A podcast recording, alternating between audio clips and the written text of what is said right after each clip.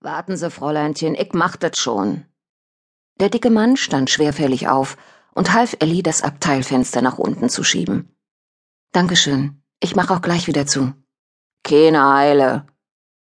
Ellie steckte den Kopf aus dem Fenster und sog genüsslich den Geruch von Kohlenstaub und regennassem Eisen ein, den ihr der Fahrtwind um die Nase blies.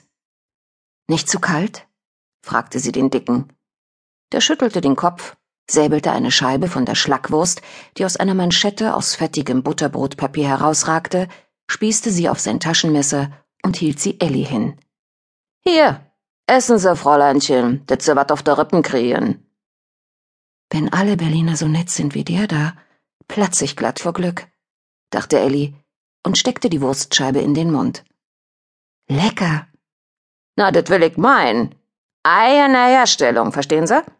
Erklärte der Dicke mit unverkennbarem Stolz und stellte sich als Siegfried Jabusch, Landwirt und Fleischermeister Spandau vor. Angenehm. Ellie Preissing. Ellie deutete einen Knicks an und fragte sich zum x-ten Mal, ob sie diesen kindlichen Höflichkeitshopser in Berlin nicht einfach weglassen könnte. Menschenskind, Ellie. In nicht mal einem Jahr bist du 21 und mündig. Sie Spandau? Der Dicke sah sie erwartungsvoll an. Nein, ich fahr nach Berlin. Was heißt denn Berlin?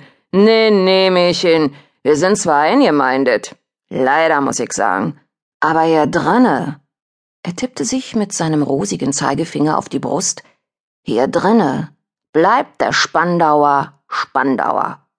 Müssen Sie sich unbedingt mal ankicken.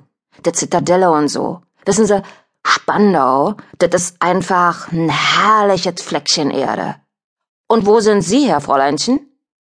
Ich komme aus Blumenberg, ganz kleines Dorf, bei Gumbinnen. Elli zuckte entschuldigend die Achseln. Können Sie nicht kennen. Ostpreußen?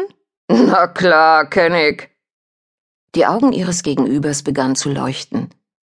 Die hatten ja einen großen Stand auf der grüne Woche, wa?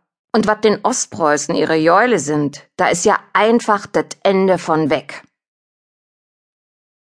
Oh je, dachte Ellie. An den Dialekt muss man sich wirklich erstmal gewöhnen. Obwohl sie ganz offensichtlich nur die Hälfte des Gesagten verstand, war Ellies Reisebekanntschaft jetzt nicht mehr zu bremsen.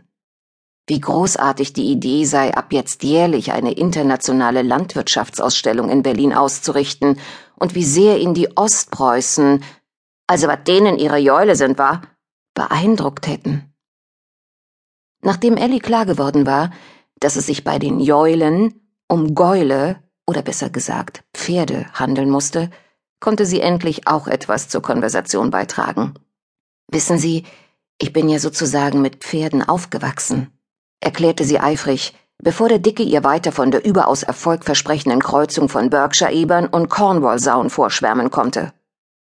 Kurz vor Rummelsburg hatte Ellie immerhin etliches Wissenswerte über Spandau und die Spandauer erfahren, während der freundliche Fleischermeister um einige Details aus dem Leben ostpreußischer Pferdezüchter reicher den Zug verließ, um in Spratz Hundekuchenfabrik über die Abnahme von Schlachtabfällen zu verhandeln. Als der Zug wieder Tempo aufnahm und sich der beißende Qualm von Siegfried Jabuschs Knasterpfeife verzogen hatte, schaute Ellie mit klopfendem Herzen auf die Uhr. Noch nicht mal mehr zwanzig Minuten bis Berlin. Ob Viktor schon auf dem Perron steht?